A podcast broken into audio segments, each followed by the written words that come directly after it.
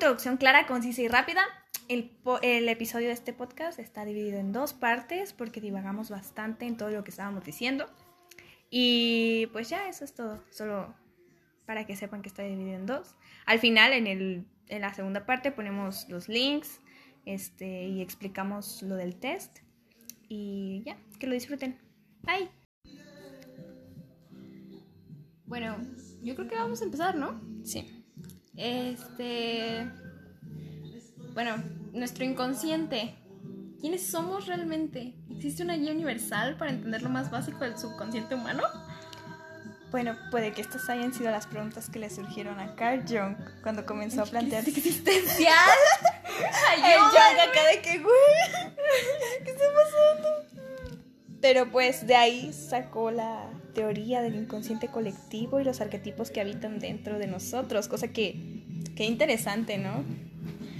Pues para seguir indagando en el tema, primero, ¿quién era este tal Carl Jung? Se supone que fue un médico psiquiatra reconocido por su influencia en el psicoanálisis. Incluso hasta trabajó con Sigmund Freud, pero pues poco a poco se alejó del psicoanálisis freudiano porque pensaba que sus teorías eran reduccionistas y que no alcanzaban a comprender la totalidad de la psique humana, así que hizo su propia interpretación. Hmm, dijo, Nel, esto está muy chafa, voy a hacer el mío. Así no. Hasta salió en Disney el vato.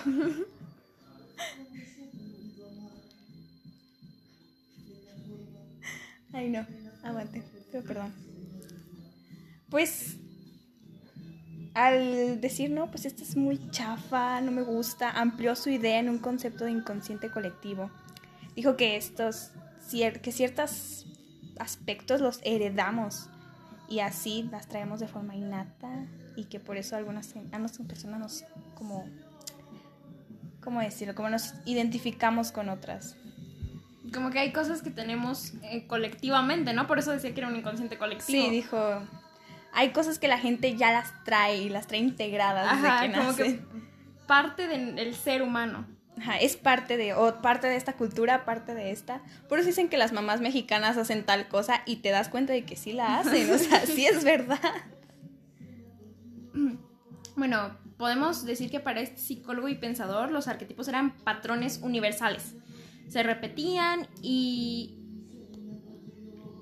seguían siendo a pesar de lo que cambiara a través de nuestra sociedad, de nuestra forma de vida a lo largo de la historia humana, seguíamos teniendo este tipo de cosas en común. Ajá, las seguíamos viendo, las seguíamos identificando dentro de esta cultura o de este grupo. Entonces, pues, básicamente este hombre planteó que existían 12 arquetipos principales que estaban dentro de la personalidad de ciertas personas, o de todos, pues, básicamente. El primero es el inocente. Este es de que, ¿saben qué? Yo estoy chiquito, no sabo, literal. ¿El qué? Es ella. Como el niño interior que todos tenemos dentro, por así decirlo. Es como este niño que es tan inocente, como tú cuando te enculaste a tu ex dos veces. ¿Cómo que Ana?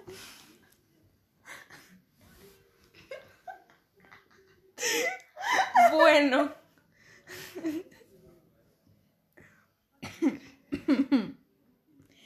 Em, las personas en las que este arquetipo domina son soñadoras, son ingenuas y siempre tienen como una actitud muy positiva y siempre le están buscando el lado bueno a las cosas. Es como, güey, se murió mi abuela. Y el vato, el inocente acá de que, pero pues, mira el lado bueno, bro. Una abuela menos. ¡Ay, Dios! No, eso sí está muy caro. ¿Aprendiste a restar? No, ya, no se crean. Pido perdón, yo soy Eso empezó como un chiste de humor negro y terminó como muy mal chiste. Eso es muy mal chiste, no sé contar chistes. Bueno, el segundo arquetipo vendría siendo el amigo. que, bueno, este es lo que conocemos como una, una buena persona, por así decirlo. Representa la confiabilidad, la honestidad, la franqueza. Puede describirse como de negativos, pero es que en realidad solamente tienen los pies en la tierra y están buscando su lugar en, en el mundo.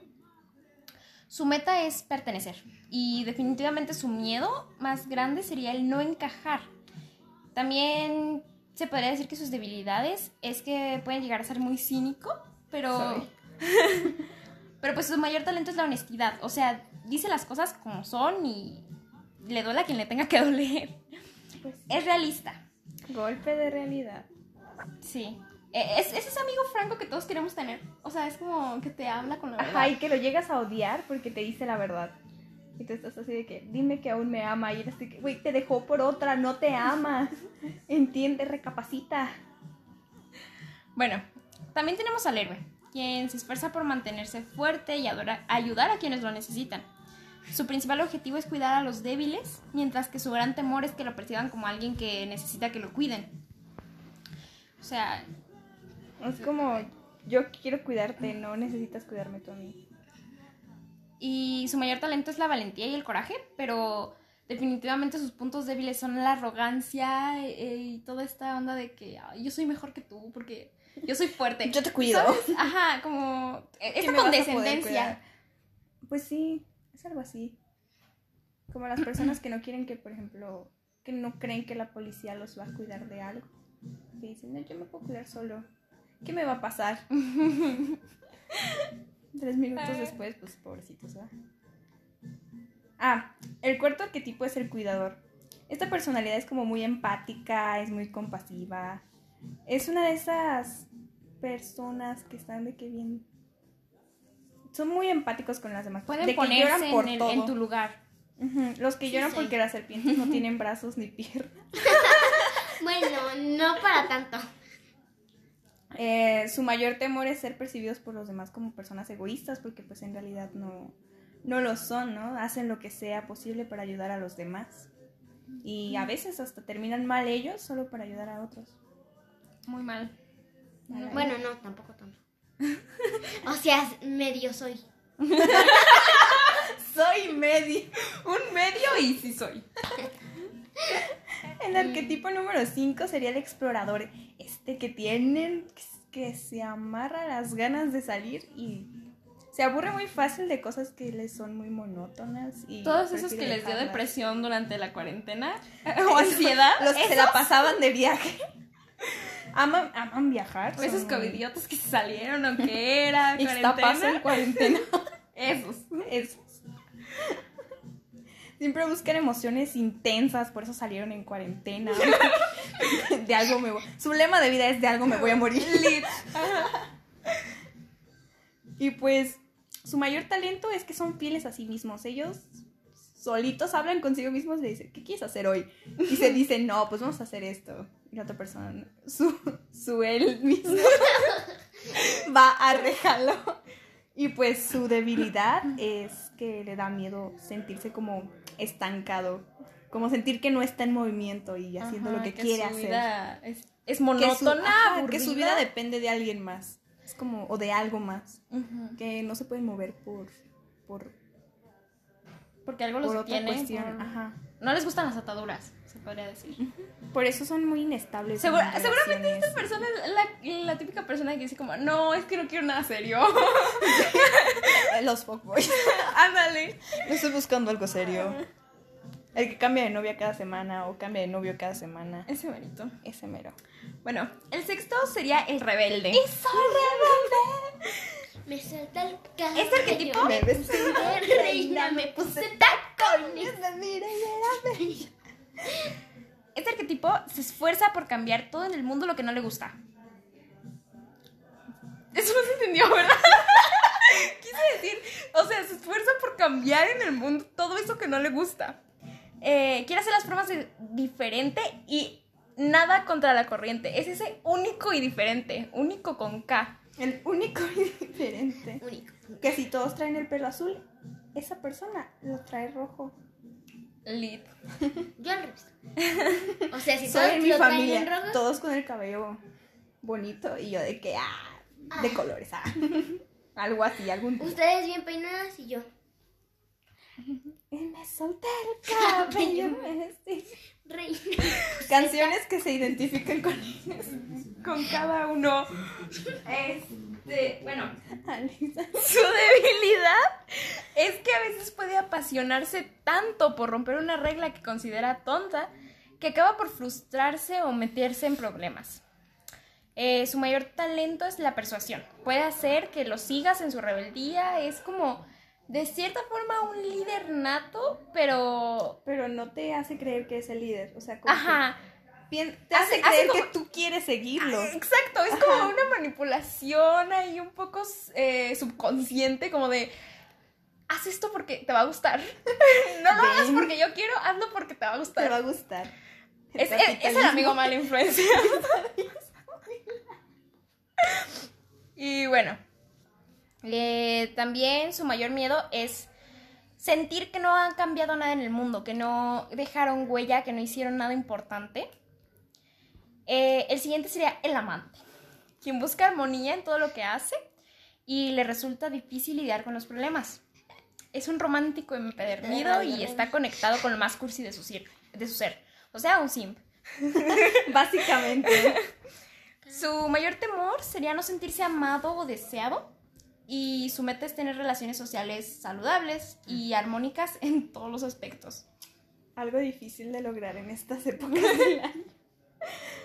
Eh, pues el octavo arquetipo es el creador. No, este señor, este arquetipo dice en él, a mí todo lo que está, a mí no me es suficiente. Yo quiero innovar, yo creo mis cosas, hago mi propio camino. Que si todos van para allá, yo voy para acá. Yo vuelo por encima de ellos. y pues a esta persona no le, gusta ser un consumidor yo creo así de que... Ajá, exacto. Esta persona no quiere ser un consumidor más, un consumidor pasivo. Esta persona se esfuerza por hacer sus propias cosas y rifársela, básicamente. Su meta es crear algo duradero y que pase a la historia. Tiene talento, es creativo y tiene una gran imaginación. Su debilidad es el perfeccionismo porque le tiene que salir perfecto, si no, no funciona para él. Eh, su lema es como, si no lo vas a hacer bien, mejor, no, lo hagas. Ajá, algo así. También pues tenemos al bufón. Este... Hola. Este, este arquetipo adora la comedia, siempre está dispuesto a como aligerar cualquier situación con un chiste. O hay tipos de bufones que cuentan un chiste y no les sale bien. Como a mí. como yo siempre. Pues su objetivo es hacer felices a las demás personas. Pero pues tiene su debilidad que es esconder tras el humor y tras sus chistes sus verdaderos sentimientos. Es como... No, pues pone una barrera entre lo que demuestra y lo que realmente siente y solo, solo demuestra como esta parte chistosa de... Ajá, se escuda en el humor para creer que es el gordito buena onda, como Franco Escamilla. Algo así. Eh, bueno, el décimo arquetipo sería el sabio. Eh, esta personalidad busca siempre las respuestas. Tiene una infinita curiosidad que le hace preguntarse mil cosas y su meta de la, en la vida es usar sus conocimientos para enseñárselo a otros. Eh, su mayor miedo es ser considerado ignorante o estúpido. Y su debilidad es que muchas veces es indeciso porque siente que no tiene suficiente información para decidirse por algo. También el onceavo arquetipo eh, sería el mago, el cual suele ser muy carismático y tiene fe en sus ideas. Parece cosas de la nada. Un conejo. ese sacas conejos de su sombrero. Es muy carismático y tiene definitivamente fe en, en todo lo que hace, en lo que piensa. Y su objetivo es compartir sus creencias. O sea, este tipo sería como uno de esos que van tocando de puerta en puerta como, tiene un minuto para hablar de Dios. Algo tiene un minuto, disculpe. Le voy a hablar de por qué deberíamos cancelar las papitas color morado, porque son moradas y el morado es un color muy indagador. Sí, o sea, es esta persona el morado es un color bonito. Que piensa algo y se va, se va a Twitter y es como Crean lo que yo creo porque es lo que tienen que creer y es, lo que está bien. Las morritas de los horóscopos. que, ah, tienes que creer en un horóscopo. Es como, es que los Géminis. con los Géminis. Aguas con los Géminis. O sea, tip, aguas con los Géminis. Bueno, este. El mago también busca comprender el universo, pero a veces su deseo de creer solo en lo que está dispuesto a apostar como en todas sus sí, sus sus creencias, como sus ideales. Puede llevarlo a ser egoísta y manipulador. Ajá. Igual te manipula para que, pues, para que para creas que lo que él quiere es, bueno. O sea, es como lo que te estoy diciendo es la verdad absoluta. Sí, que últimamente no le creas a nadie más. esos en todo internet, ¿sabes? Es como... solamente créeme a mí, no le creas a nadie más porque ese no tiene la razón. Y si le crees a alguien más, estás mal. Ajá, exacto. El doceavo arquetipo sería el gobernante, AMLO. A este le encanta tener el control de todo. Es un líder nato. Nació para estar arriba. Tiene una visión clara de lo que quiere y su objetivo es tener algo que gobernar. Sentirse en control y su, pues, su debilidad sería como la incapacidad de delegar. Es muy responsable y pues esa es como su virtud. Pues según Jung, cada persona posee un conjunto organizado diferente de cada arquetipo. Es como todos tenemos estos arquetipos dentro de nosotros, solo que hay algunos que predominan, otros que son más como más abajo. Sí, y realmente no son solo dos, o sea, solo doce. Puede haber muchísimos más, pero estos son como los que son los básicos, los que todo el mundo tiene, obviamente en mayor o menor medida. Obviamente. Es como si vivieran un montón de personas con esta personalidad dentro de ti y algunas dominan dentro. Yo soy todos a la mitad y sí soy.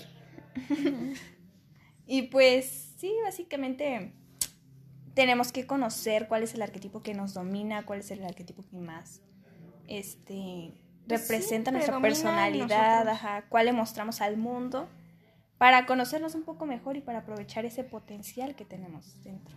Sí. Además de estos, existen otros seis arquetipos que Jung planteó, como los arquetipos del yo. Que realmente con estos arquetipos es con lo que inició toda nuestra, teoría. conspirativa alrededor de la interpretación de Jung. Eh, y de ahí nace nuestra idea de hacer este podcast. Vaya, vaya coincidencia. coincidencia curiosa. Bueno, que de hecho solo íbamos a hablar de esos arquetipos, pero sentimos que no era como muy completo. Ajá, dijimos, que de por sí eso no está completo. O sea, es lo más por encima que se puede hacer. Está chiquito, ok, ok. Tampoco de que hoy somos expertas. Pues no, no nos. Nada más se metieron a internet a googlearlo y ya. sí. Según Google. Literalmente. Bueno, eh, el primero de estos arquetipos del yo sería el ánima y el animus, que es la representación del género opuesto a la persona que lo tiene. O sea, el ánima es la parte femenina que hay en un hombre y el ánimo es la parte masculina que hay en una mujer. Este, el segundo arquetipo del yo es la persona, la cual representa quiénes queremos ser ante los demás y es como una máscara que nos ponemos ante la sociedad lo que pensamos que se espera de nosotros mismos. Es como la fachada. Esto soy, es la fachada de tu casa. Lo que le vendes a la gente, pero no es ah, lo de la casa. Eso es para un próximo episodio. Eso será en otro momento. No, pero sí, el, arquetipo persona es como esta. ¿Cómo te comportas tú con ciertas personas, con cierto grupo social? Es básicamente la máscara. Luego está el opuesto a la persona, que es la sombra, que es todo eso de nosotros que no nos gusta, lo que reprimimos, nuestros peores sentimientos. es como no lo mostramos porque nos hace sentir vergüenza y ansiedad. Entonces, dentro de, este arquetipo sombra se encuentran los deseos reprimidos y como que los impulsos más salvajes de nosotros, más sí, como todo eso que a la sociedad nos ha dicho como está mal. Está mal, ajá, todo lo tabú. Eh, conceptos éticos y morales como que lo, mantenemos en nuestra pequeña cajita de maldad. Ajá, es como si lo metiéramos en una cajita. Le ponemos como la caja de Pandora. cuenta, es la caja de Pandora de todos nosotros. Sí. Como aquí está todo lo que yo no quiero que nadie vea. Pero pues hay personas que en realidad sí lo muestran. Sí, de hecho de ahí pueden salir muchos de las de los asesinos seriales. Ajá, es como yo me que lo reprimieron durante mucho tiempo, pero no pudieron por X o Y razón y sacó, o sea, salió, salió, sacó, sacó. salió de su cajita de Pandora y pues hizo cosas éticamente cuestionables, inmorales, inmorales muy cuestionables. Sí, sí, sí. Hicieron cosas que pues ellos ellos estaban intentando reprimir, pero no pudieron. O también hay gente que desde un principio se entrega a la sombra, es como, pues vamos, va, me gustas, me atraes, jalo.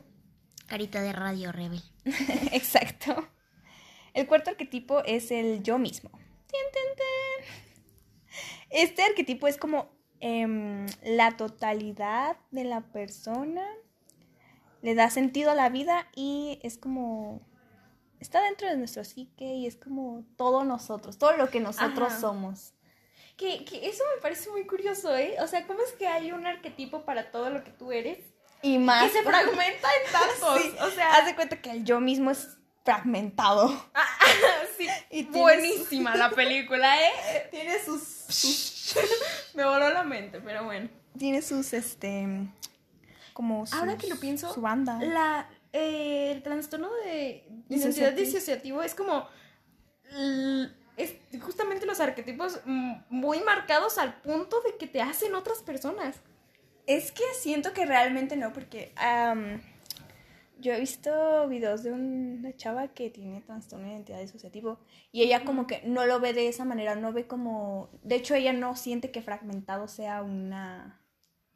Una, representación, fiel. fiel. a lo que ella está sintiendo con sus arquetipos. Pues es que supongo que debe depender de cada persona también, ¿no? O sea, pues cada, cada personalidad diferente. imagínate que cada personalidad lo ve diferente. Cada... Sí, por ejemplo, ¿cómo explicas que una de las personalidades sí haya podido ir a terapia y la, otra, no. O sea, es porque literalmente o que una de las personas diferentes. que una de las personalidades se niegue a hablar con cierta persona, pero los demás, las demás personalidades se llevan súper bien con tal persona. Es como, también he visto muchos como, ¿cómo decirlo? ¿Cómo se llama? historias de gente que es como, no, pues yo tengo una pareja, yo tengo una pareja, pero mis arquetipos tienen otras parejas. Y es como, ¿cómo manejas ¿Incluso diferentes sexualidades? O sea, o son diferentes. Yo creo que eso da para otro podcast completamente. completamente, pero mi pregunta es cómo lo manejas, o sea, cómo manejas el hecho de que tú como persona tienes una pareja que tiene trastorno de identidad disociativo y cómo manejas tú que sabes que a veces te quiere a ti, a veces quiere a alguien más. o sea, no, es como que, que a veces me quiere a mí, sino que me, cuando es él, me quiere a mí. Pero hay momentos en los que no es esa persona, no es la persona que yo conozco, entonces no me quiere a mí, no soy la misma persona para él. Pero lo físicamente estás con una persona, a veces y la y el cuerpo que, que, que guarda esta persona como que que tiene esta persona dentro. Es más personas. Es más personas, entonces no, no es lo mismo. Como que te traiciona tu. o sea, imagínate. Imagínate que estás con esta persona como en una situación de romance eh, pasional. de, pareja. Y de pronto toma la luz otra de las personalidades. Y es como, eh, ¿quién eres? o a lo mejor, a lo mejor sí sabe, de tu existencia, pero no... Pues me imagino que sí, porque tengo entendido que las personas con trastorno disociativo, este, identidad disociativo, tienen un sistema. O sea, es como un sistema en el que se comunican todos los... los Ajá, las todas las identidades conviven. ¿Cómo se llama? Los alters, los alters. Se conviven los alters y es cuando se comunican entre ellos o encuentran maneras de que al momento de estar como en este mundo, en el mundo físico, en el mundo fuera de la, del sistema, se comuniquen entre ellos, tipo una notita, un mensaje, algo así, pero claro, pero debe ser muy difícil, muy, ser muy, difícil complicado manejarlo. O a lo mejor si tienes tu sistema bien organizado y todos están de acuerdo con ciertas cosas, pues lo pueden llevar pues, tranqui. Es que seguramente sí, o sea, si tienes personalidades que precisamente que ninguna se entrega a la sombra, todas tienen una vida pues normal y lo tratas además con terapia pues puedes vivir una vida dentro de lo que cabe normal. Y es que yo siento que Carl Jung nunca se lo preguntó en el ámbito de que una persona con varias personalidades, ¿sabes? Sí, sí, sí. Pero me imagino que cada personalidad tendría su cada personalidad ¿no? tiene además los arquetipos de Jung, porque es una persona aparte, o sea, es todo el rollo es muchos como pedacitos de pedacitos de pedacitos. Imagínate que o sea, no sé si podría ser capaz. No, pues a mí no me gusta, a una de las personalidades, no me gusta el brócoli, pero a otra sí. Entonces, cuando esta personalidad toma, toma control, es como, como un chingo de brócoli. y todos los demás así de ahora, ¿no te gustaba el brócoli a ti? Y esta persona de... Pero estoy comiendo. Pues es, es, es complicado. Sí, sí, es que es complicado. Y ya nos desviamos del tema. Nos desviamos mucho, pero volvamos.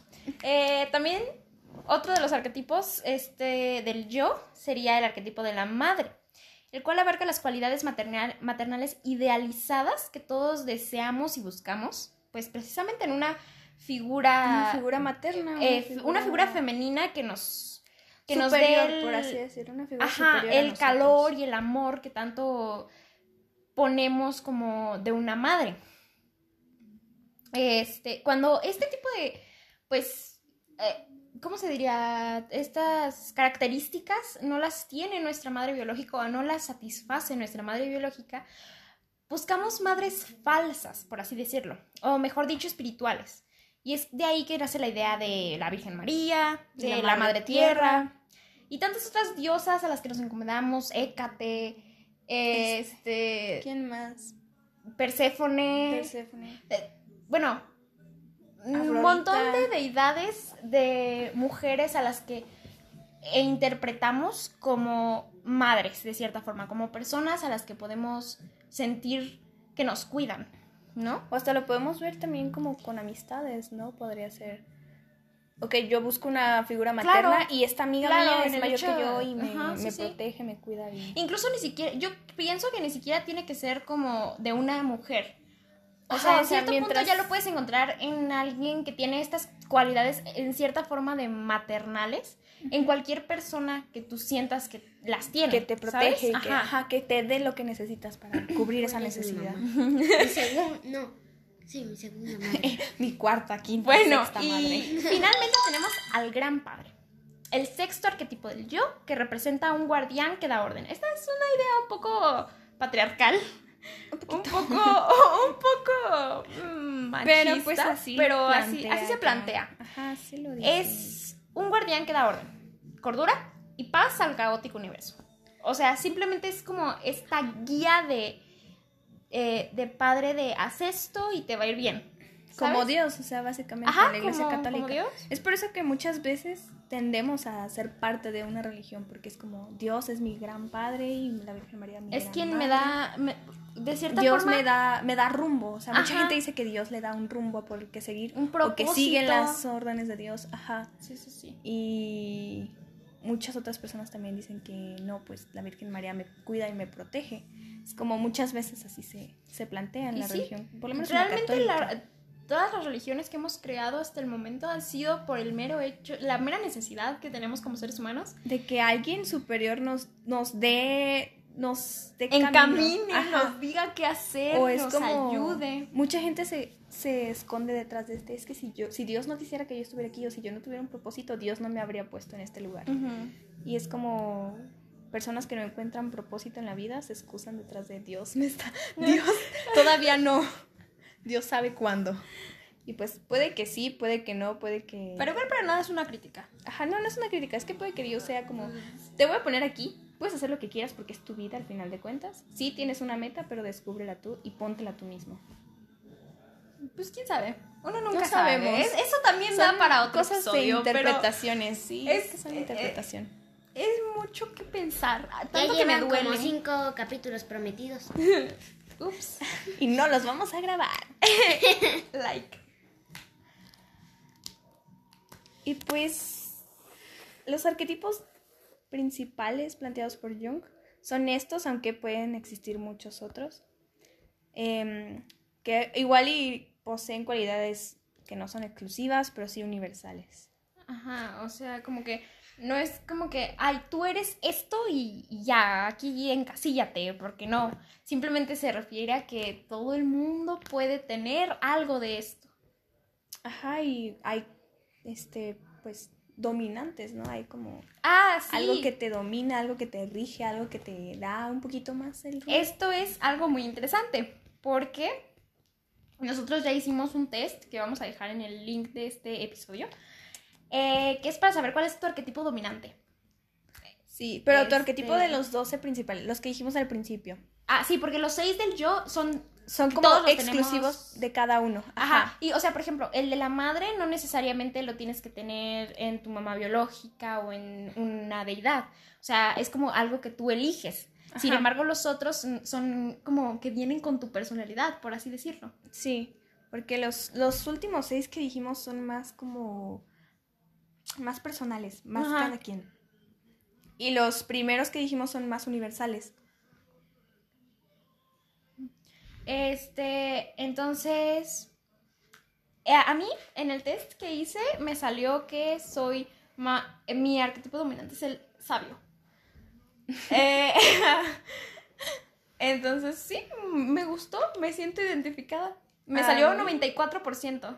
A mí me salió bufón. ¿Se dieron cuenta? bufón, sí, me salió bufón y pues es 83%. También me salieron otros, pero pues es más versátil, soy, Soy más, sí, soy más volátil, más de aquí para allá y de allá para acá. Sí, sí, sí. Eh, bueno, les recomendamos que también lo hagan. Vamos a dejar, obviamente, todas las eh, fuentes en el link y todo esto para que... Ajá, los, enlaces, para, que, vean que, pues, no nos, sacamos, no nos sacamos toda esta información así de la cabeza nomás. Tampoco crean que me lo saqué de la bolsa. ah, mira. No, no, no. Tampoco son tan este, todo salió intelectuales. De internet, obviamente. internet es la herramienta del de hoy en día. Sí, sí, sí. No le crean mucho porque hay cada cosa, pero. Eh. eh. Y sí. Eh, la Tierra no es plana, amigos. Les juro que no. ¿Quién sabe? Ah. hay que comprobarlo. Vamos a la Antártida a ver qué pasa si nos caemos. Podcast, el terraplanismo. sí, por favor. Ah prometiendo podcast que no van a salir. Sí van a salir, guiño, guiño. Nuestra, nuestra manager, sí van a salir, ya les dije. Este, ya les dije, tienen que salir porque si no, no vamos a hacer mono, ¿eh? Cualquier cosa con la manager, yo no sé. Hola. Y bueno, hasta aquí el podcast de hoy. Espero les haya gustado. Y sabemos que fuimos como que muy, ¿cómo decir? Como que divagamos bastante en el tema, pero pero salió bien. Siento, que así es más, más didáctico. como si compartimos divertido. ajá, como solo como una charla entre ustedes y nosotras. Nos contestan, les contestamos. Todo bien. Recuerden seguirnos y añaden este podcast a sus favoritos. Gracias. Nos vemos en un nuevo podcast. Nuevo episodio. Exacto. Se vomitó. Recuerden que no sé decir esa palabra. No sabemos hablar. Yo no sé hacer chistes. No sabe escribir, no sabe leer, no sabe hablar. Listo. Así, señores. Bye.